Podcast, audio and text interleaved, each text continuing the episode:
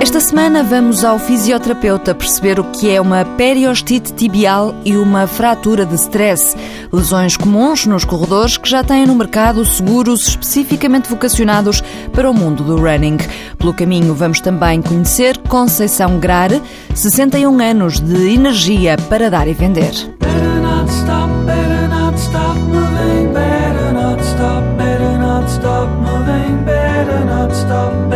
Stop moving,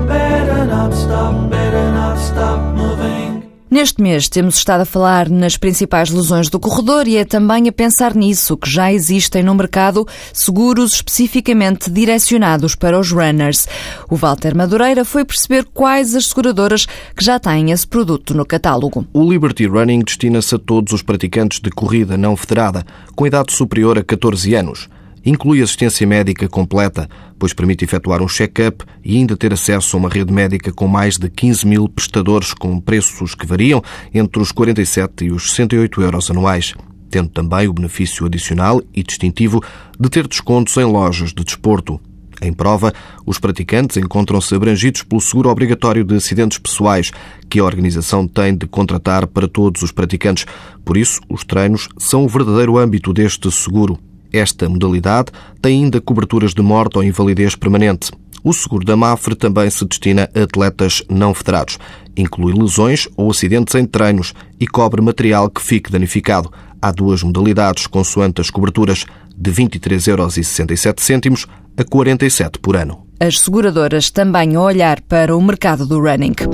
Periostite tibial e fratura de stress. É dessas duas lesões que vamos falar esta semana no TSF Runners. Ernesto Ferreira, do Gabinete de Fisioterapia no Desporto, passa desde já a explicar de que forma é que as duas estão ligadas. Comecemos pela periostite tibial. Periostite tibial é vulgarmente conhecida pela canelite. É uma lesão típica também do futebol, agora menos, era muito usual no futebol quando se jogava mais em pelados, agora com os galvados menos frequente.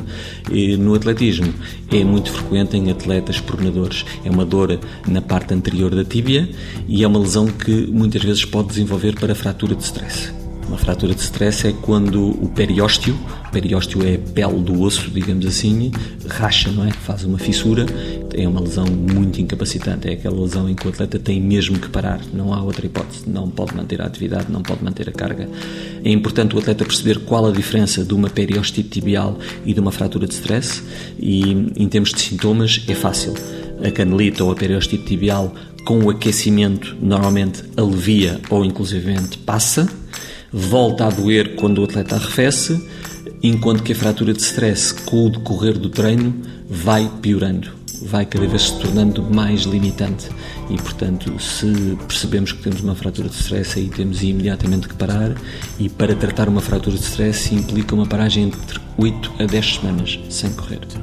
Pode provocar uma periostite tibial ou uma fratura de stress? O atleta pronador eh, normalmente desenvolve este tipo de lesão, é muito associado ao atleta também mais pesado e há atletas que correm em pisos muito irregulares e inclusivamente atletas que, que, infelizmente a maior parte das vezes acontece muito no piso duro, no alcatrão, no cimento, nos nossos paradões que agora estão tão na moda e que faz com que esta lesão seja cada vez mais frequente. Como é que se trata esta lesão? Como todas as lesões do atletismo, vamos procurar a causa, vamos tentar debelar a causa. Se a causa era uh, o excesso de pronação, vamos corrigir essa pronação com os ténis para pronador ou com umas palmilhas individualizadas e depois vamos tratar a inflamação do periósteo e essa inflamação pode ser tratada de várias formas.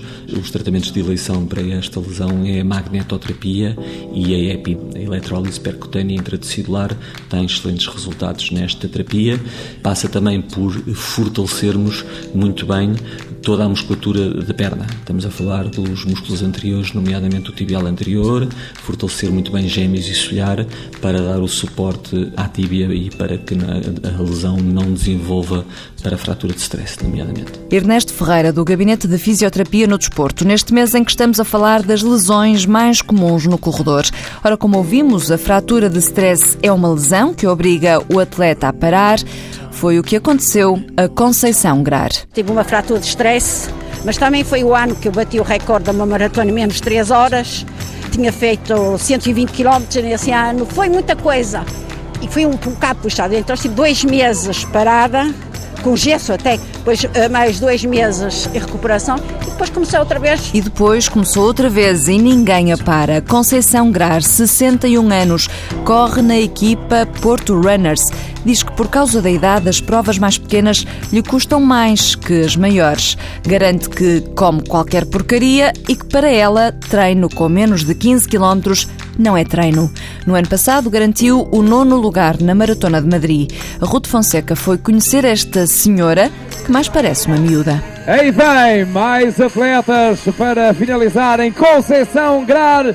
Também vai fechar a sua distância de 10 quilómetros Conceição Grar começou a correr aos 51 anos. Já lá vão 10. Entre as muitas provas em que participou, contam-se 30 maratonas e 10 ultramaratonas. É um prazer, é um divertimento, é uma maneira de convívio, é o estar da saúde, é tudo. Imigrante na Suíça durante mais de 40 anos, a corrida apareceu na vida de Conceição Grar como uma forma de fazer amigos. Para mim era um segundo país, então para me adaptar, nada melhor que o desporto. Comecei assim na, nas brincadeiras e como eu sou uma pessoa que gosto pouco de falar, conheci o grupo do Porto Runners, porque somos mesmo um grupo de amadores que nos damos todos um, muito bem uns com os outros e foi assim que eu comecei. E nunca mais parou? Nunca fui grande amadora de corridas nem nada.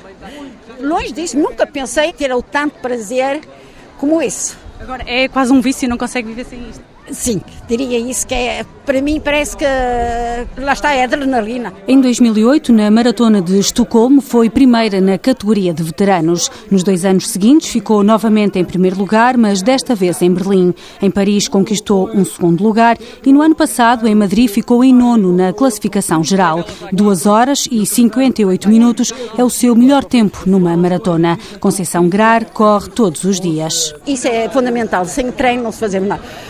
No resto, não faço atenção a nada para comer, eh, como qualquer porcaria, não se pode dizer vulgarmente isso. Corre quantos quilómetros por dia, mais ou menos? Há uma distância fixa? Vai variando? Vai variando. E, entre os 15 e os 20, e depois, quando é para a preparação da maratona, vai aumentando, conforme os tempos, mas é principalmente 15 quilómetros por dia. Para mim, não, menos de 15 quilómetros já não é treino.